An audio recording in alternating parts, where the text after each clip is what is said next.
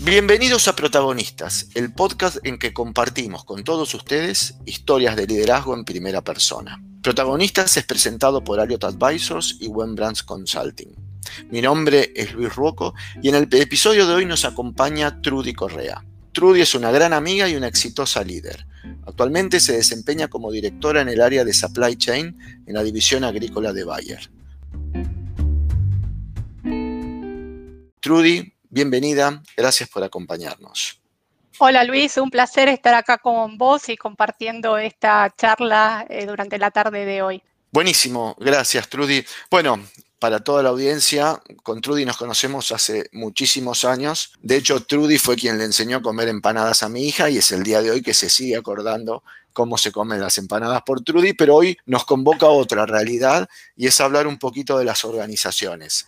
Trudy, yo te conozco, pero como los que nos escuchan no te conocen, me gustaría si rápidamente nos podés contar un poquito de tu carrera, qué estás haciendo ahora, cómo llegaste hasta donde estás.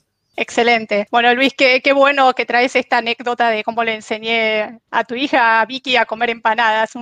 Todavía es el día de hoy que me acuerdo de ese momento.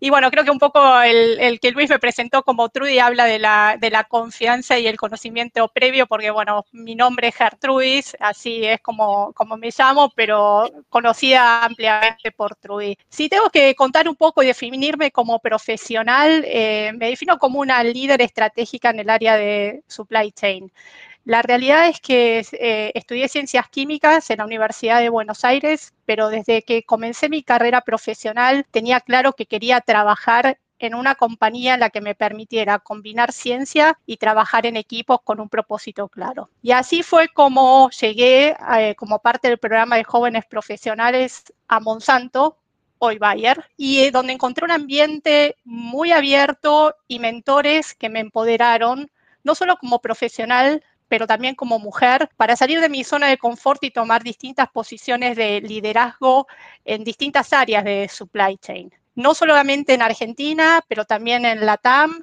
y también en Estados Unidos. Trabajé en áreas que van desde desarrollo de productos, eh, calidad, producción, estrategias de abastecimiento, planificación de la producción, seguridad, higiene y medio ambiente. Esto lo que me permitió fue generar una visión holística y estratégica de lo que es el área de supply chain y cómo desde supply chain se puede contribuir al negocio y principalmente a la relación entre la compañía y el cliente. También hoy me toca liderar el equipo de calidad o lo que es el área de calidad de la TAM, de la división agrícola de Bayer. Y esto la verdad que es un desafío eh, enorme porque como dentro de la compañía, y creo que esto no solamente se da en Bayer, sino en la industria como todo, estamos con un posicionamiento distinto de lo que es el cliente. Y claramente el concepto de que todo lo que hacemos tiene que impactar al cliente o es con foco en el cliente. Así que estamos enfocados desde eh, mi área y todo el área de supply chain a buscar las mejores soluciones integrando soluciones eh, técnicas, eh, usando la digitalización, teniendo en cuenta aspectos de sustentabilidad que nos permitan dar una mejor experiencia a nuestros clientes y ser mucho más predictivos en lo que hacemos. Claramente esto viene de la mano de un cambio cultural muy grande, acompañado, como mencioné, de toda una transformación digital y desarrollo de nuestros equipos y de nosotros como líderes para poder abarcar este cambio.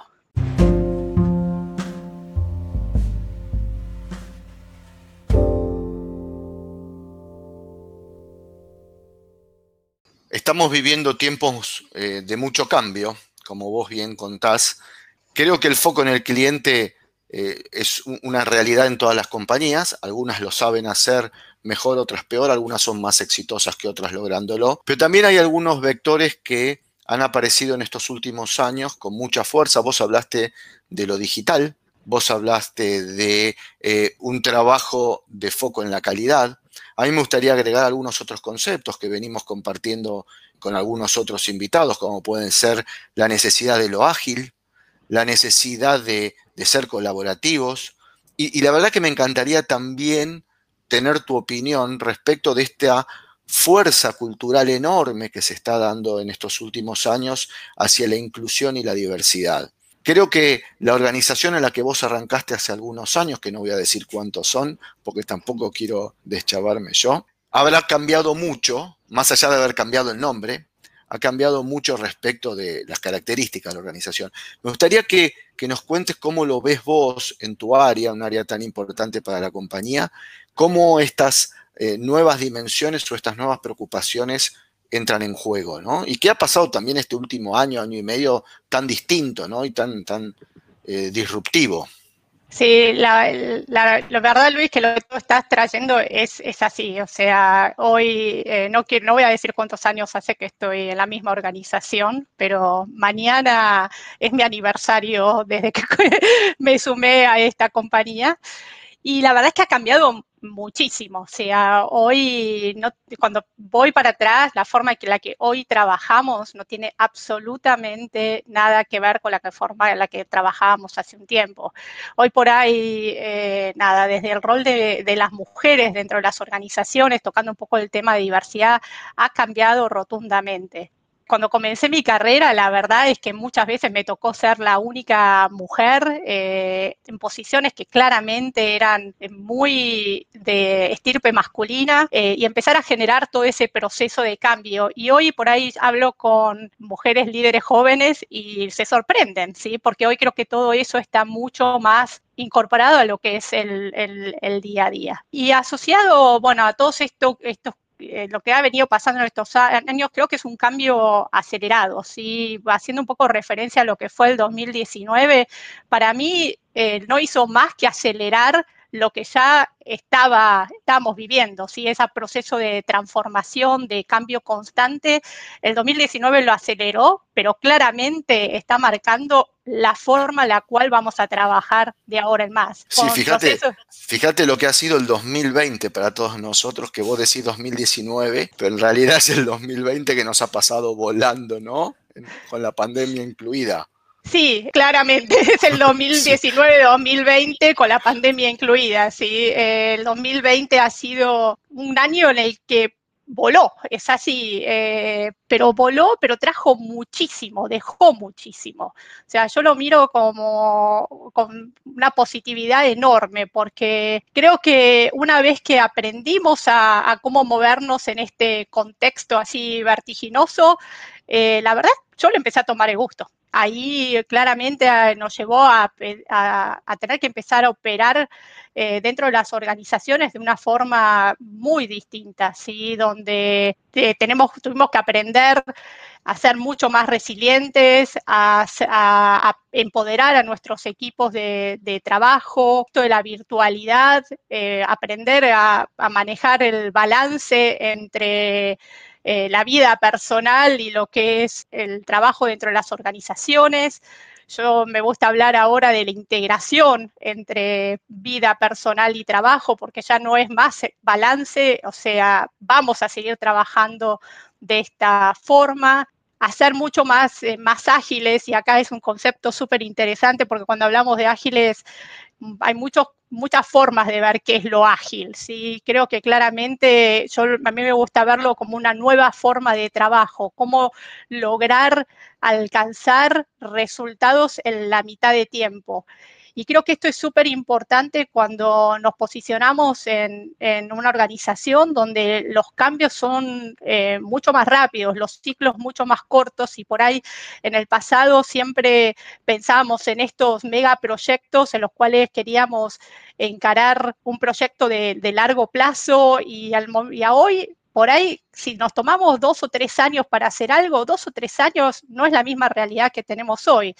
Entonces, ¿cómo acompañar, digamos, todo ese proceso de, transformación y de cambio eh, con organizaciones que sean mucho más dinámicas, mucho más ágiles, que entreguen resultados más rápidos, que nos permitan entregar cosas tangibles en corto, en corto tiempo. Y para esto claramente también eh, el tema de la diversidad y la inclusión es clave, porque tenemos que aprender a traer eh, otro tipo de talentos a las organizaciones.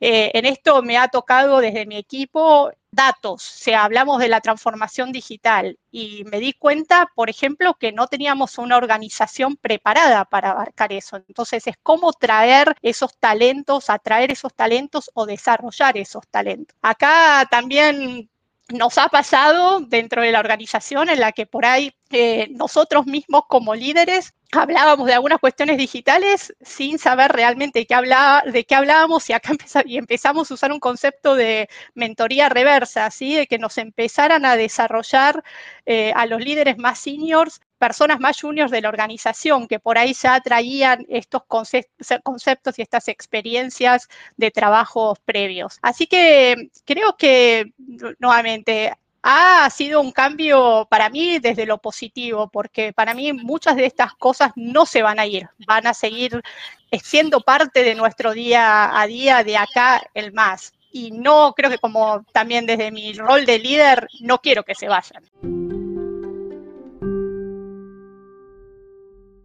Permitime que me meta en tu persona, en tu, en tu familia, ¿no? Yo conozco de tu infinidad de viajes que has tenido que hacer en el pasado, siempre con responsabilidades para la TAM y siempre siendo obviamente con un foco muy fuerte en Brasil, como nos ha pasado a muchas empresas argentinas. Y hace un año que Viola y Román te tienen todos los días en casa. ¿Cómo, cómo es eso de cambiar mucho, ¿no? Esa realidad del día a día tuyo. Vos hablas de integración, que me parece una palabra fantástica de integrar familia y trabajo. ¿Y, cómo ha sido para Trudy eso, manejar ese, ese cambio? Es una excelente pregunta y sí, hace exactamente, ahora en febrero es un año que no me subo a un avión. La verdad es que me llevó para darme cuenta de que las cosas se pueden hacer sin necesidad a veces de ponernos al extremo de estar arriba de un avión todo el tiempo. Tampoco creo que es sano el donde estamos hoy, digamos, de ningún viaje. Eh, espero, digamos, que cuando esto pase, llevemos, llegar a un sano equilibrio, digamos, pero claramente me ha servido para demostrarme que no necesito estar arriba de un avión todo el tiempo. Pero acá viene mucho con cómo algunos conceptos que nos llevó este nuevo contexto a, potenciar y a desarrollar. Primer punto es la confianza, la confianza en nuestros equipos, el empoderamiento de nuestros equipos, ser mucho más eh, eficientes a la hora de priorizar. No se puede hacer todo, ver qué batallas son las que eh, libramos y qué cosas dejamos pasar. Como líderes, aprender a, que, a ser mucho más vulnerables. Eh, no tenemos la respuesta para todos, nadie sabe muchas cosas de cómo va a ser el mañana y esto lleva mucho al, aceptar que a veces las respuestas las tiene otro, que puede ser dentro de nuestro equipo o dentro de otros equipos. Pero haciendo todo eso, la verdad es que volviendo al punto de los viajes, no necesito viajar todo el tiempo sea, sí necesito buscar las formas de mantener la conectividad con el equipo, de mantener el norte, de mantener la motivación, que claramente hoy invierto muchísimo tiempo eh, eh, en eso, ¿sí? En, en cómo conectarnos como equipo, cómo conectarme como líder con cada uno como personas, que es clave porque es importante leer el, contexto de, cada uno, que puede ser muy distinto el de uno al otro, cómo dar espacios para diálogos, que también cambió esto de las reuniones estructuradas, eh, donde era pasar un PowerPoint y demás, eh, para mí fue, hay mucho, es una forma de comunicarse distinta, donde hay un diálogo, eh, apertura, mucho más descontracturadas, informales hasta cierto punto. Eh, claramente lleva tiempo, hay que dedicarle tiempo, pero nos permite lograr lo, mismo o más de otra forma.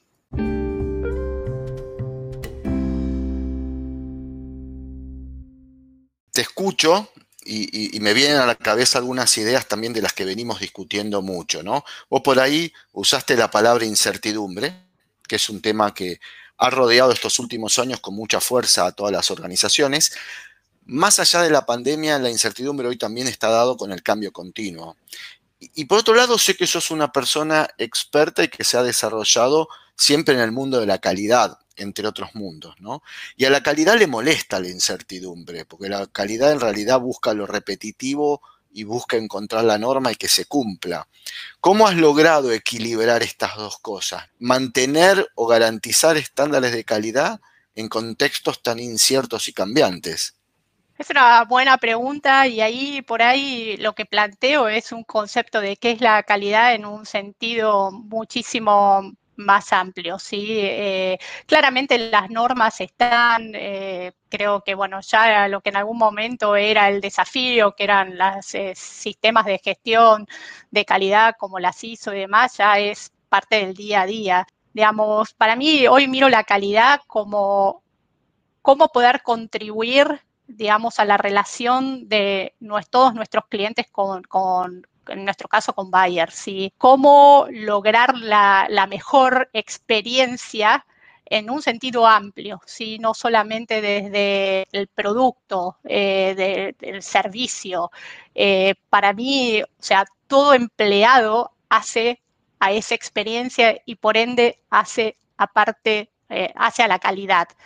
Entonces, creo que está bueno y es un desafío porque esto nos lleva a, estar abiertos, ¿sí? a no, no solamente ir desde la compañía hacia el cliente, pero estar mucho más abiertos a recibir del cliente y traer para adentro, ¿sí? este camino del, ida y vuelta. Entonces, creo que eso es clave, esa apertura para poder manejar esta incertidumbre que vos planteabas. Si mantenemos ese diálogo abierto, conseguimos en todo momento saber qué está pasando afuera y cómo responder desde adentro de la compañía hacia esas necesidades. Y claramente esto tiene mucho que ver también con cómo, qué herramientas usar, ¿sí? Empezar a salir de pensar en el producto, a empezar a a pensar en soluciones integradas, donde uno ofrezca un producto, pero como parte de una solución que está diseñada para cada la necesidad de cada uno de los clientes. Así que bueno, salgo de la calidad de la norma a un concepto de calidad bastante, bastante más amplio. La norma sí, está. Y más dinámico, más amplio y, mucho más, dinámico, Mucho más dinámico. Y donde claramente agregue valor a la organización, sí, o sea, eh, es sorprendente cuando eh, uno empieza a hablar con eh, comités, digamos, ejecutivos y, ven cómo desde también un área como calidad se puede contribuir a los resultados de, la compañía. Hoy aparece calidad, aparece experiencia del cliente dentro de los valores de una compañía, dentro, vamos a ponerlo en Bayer, entre los 10 valores de la compañía están esos dos. Así que claramente demuestra que hay un cambio.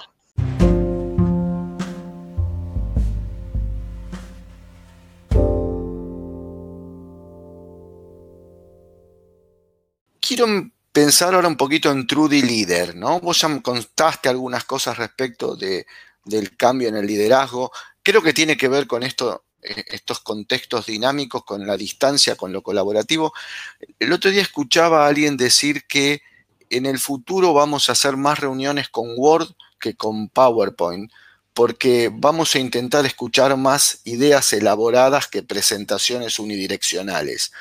Y, creo que va en línea con esto que vos contabas de salirte de las presentaciones estándar, de las presentaciones de comunicar para comunicar doble vía, ¿no? ¿Cómo ha sido todo este cambio en Trudy como líder?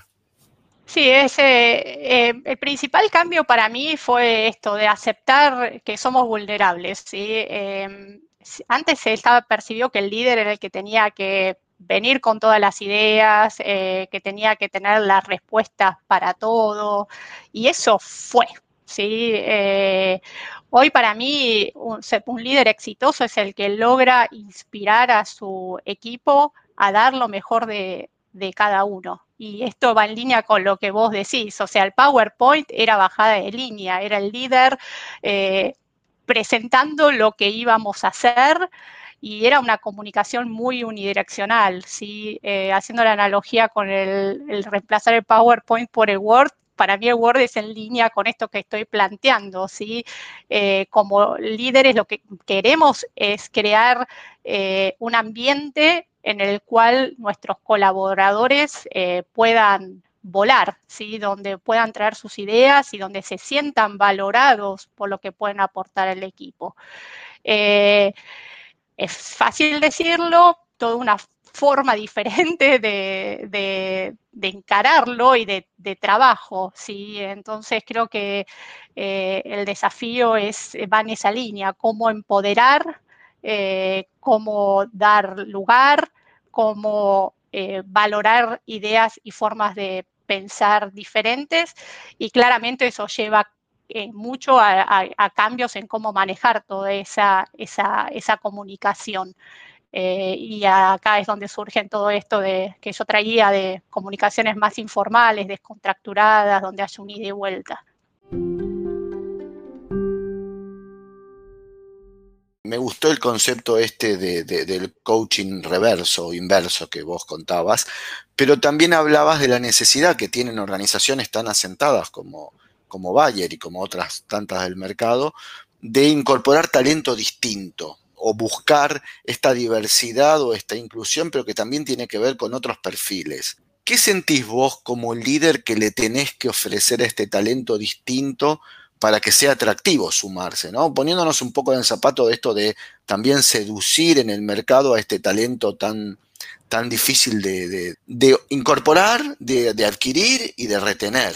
Sí, es una excelente pregunta y claramente algo que se, nos ha planteado. ¿sí? Yo creo que hacía alusión en esto del, mentoring reverso, eh, más que nada lo hicimos en todo lo que tiene que ver con lo que es ciencia de datos, eh, digitalización y demás, porque nos dimos cuenta que que no teníamos el know-how internamente. Que es un poco, digamos, desde mi experiencia lo, que hicimos. Eh, claramente hay algunas organizaciones que están más evolucionadas eh, en esto eh, y claramente por ahí startups y otro tipo, digamos, de, de, compañías o compañías, digamos, que nacieron con otro concepto donde claramente ese tipo de talento es parte del, eh, del core, ¿sí? Ya, nacieron de esa forma y tenemos organizaciones grandes como en las que trabajo, donde claramente no nacimos de esa forma. Em, y acá, primer punto, creo que eh, es importante es eh, valorizar a ese talento, ¿sí? porque nos pasaba que por ahí eh, tratábamos de atraerlo y no éramos competitivos en lo que ofrecíamos, porque creo que eh, no, teníamos, eh, no teníamos revalorizado dentro de la compañía qué era lo que ese talento nos podía dar. ¿sí? Así que nos llevó a tener que hacer todo un análisis de, posicionamiento de, esos, de ese tipo de talentos dentro de nuestra organización para poder ir a buscarlos. ¿sí? O sea, nada, claramente en algunos casos hicimos... Eh, un headhunting, ¿sí? Vamos, directo, vamos a buscarlos, pero una vez que logramos entablar el diálogo, les teníamos que ofrecer algo que les resultara atractivo, no solamente eh, a nivel remunerativo, pero también donde eh, vieran cómo eh, su, trabajo iba a agregar a, la organización. Y eso, la verdad es que nos llevó a, tener también que eh, ajustar las formas de, trabajo, a darles, una vez que traíamos, trajimos algunos de estos talentos, a darles eh, libertad, a que aceptar de que ellos eran los que iban a desarrollar algunas cosas con muy poca participación o control nuestro. Y bueno, ahí vamos, ¿sí? Eh, lo que hemos hecho, y por lo menos en mi área también lo que hice, fue un modelo híbrido, ¿sí? Trajimos alguna gente, algunas personas de afuera, donde tenían por ahí todo este know-how eh, más de ciencia de datos y eh, digital y no conocían nada de calidad y del agro, donde claramente, bueno, con los equipos que sí conocían de calidad del agro, los estamos ayudando a desarrollar esa, parte, identificar gente, eh, digamos, de los equipos tradicionales, donde estaba, digamos, las ganas de empezar a, incorporar estas nuevas herramientas y ahí es donde usamos un poco esto también del, mentoring reverso, eh, que la verdad no funcionó súper bien, me funcionó súper bien. Yo hace eh, un año, un año y medio no tenía idea de muchos de estos conceptos que hoy manejamos, de ágil, Scrum y demás, y y aprendí de esa forma, ¿sí? He sumado algún, algún entrenamiento también que, que pueda haber hecho, pero no, no funcionó. Eh, nos sirvió también, vino la pandemia, teníamos que aprender a usar todas estas nuevas plataformas digitales, eh, no sé, herramientas para hacer algunos de estos encuestas online rápidas y yo al principio no tenía ni idea de cómo se usaban y fue a través de mi equipo o de estos jóvenes talentos que, aprendí.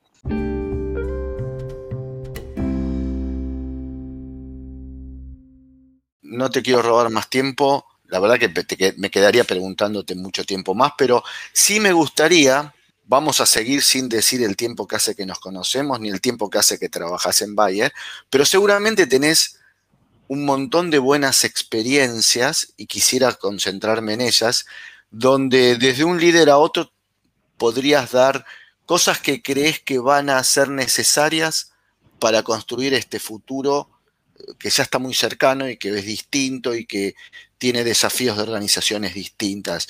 Nada, me, gustaría ponerte en ese, obligarte a estar en ese rol de, de consejero, de hacer este mentoring voz hacia otros líderes y si nos querés compartir alguna anécdota, alguna historia, algún concepto que te parece que va a marcar el futuro.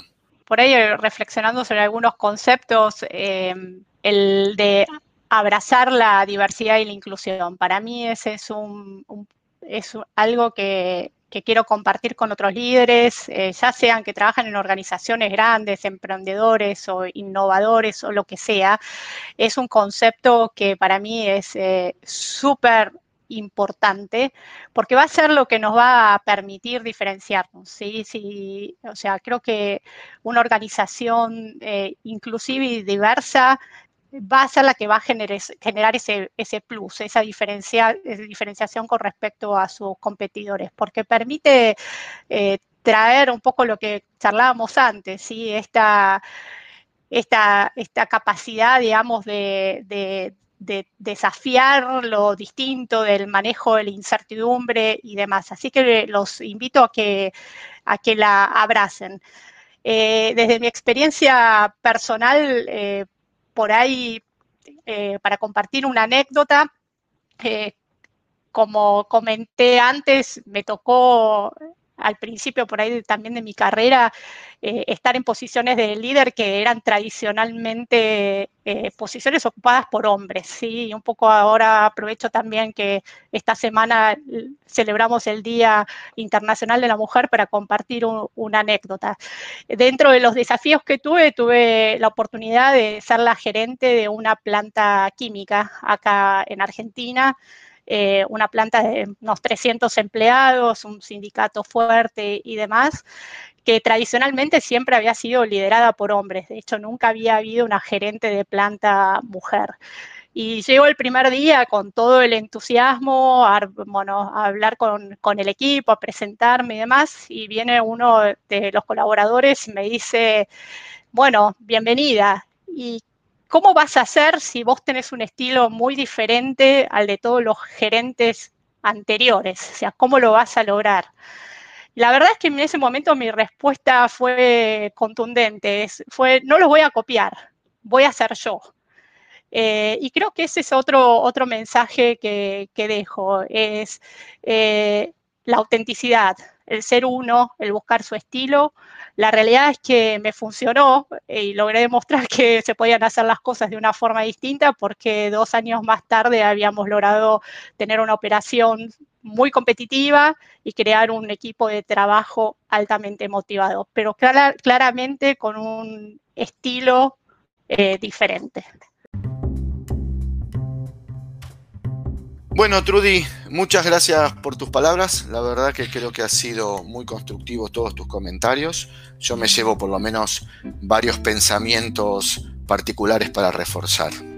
No, Luis, es, yo quien, les agradezco esta oportunidad, así que bueno, espero que quienes lo eh, revisen y lo escuchen eh, se sientan identificados eh, con algunas de estas reflexiones, así que agradezco una vez más el haberme invitado para esta sesión de protagonistas. Bueno, y muchas gracias a todos por acompañarnos en este nuevo intercambio de ideas. Los invitamos a que se suscriban al podcast en Apple Podcasts o Spotify. Este podcast es patrocinado por Brands Consulting y Alot Advisors y es producido por Malu Ceballos. Los esperamos en nuestro próximo episodio para seguir compartiendo historias de liderazgo en primera persona.